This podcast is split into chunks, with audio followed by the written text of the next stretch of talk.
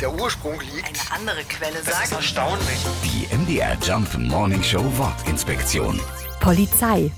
Der Begriff kommt aus dem Griechischen. Der genaue Ursprung ist aber nicht so ganz klar. Die Politeia war damals die Bezeichnung für die Verfassung des Stadtstaates und könnte der Ursprung für die heutige Polizei gewesen sein. Eine andere Möglichkeit ist der Begriff Polizeia. Dieser Ausdruck stand bei den alten Griechen für gemeinsam eine Mauer bauen. In Deutschland tauchte der Name Polizei zum ersten Mal im Jahr 1451 auf.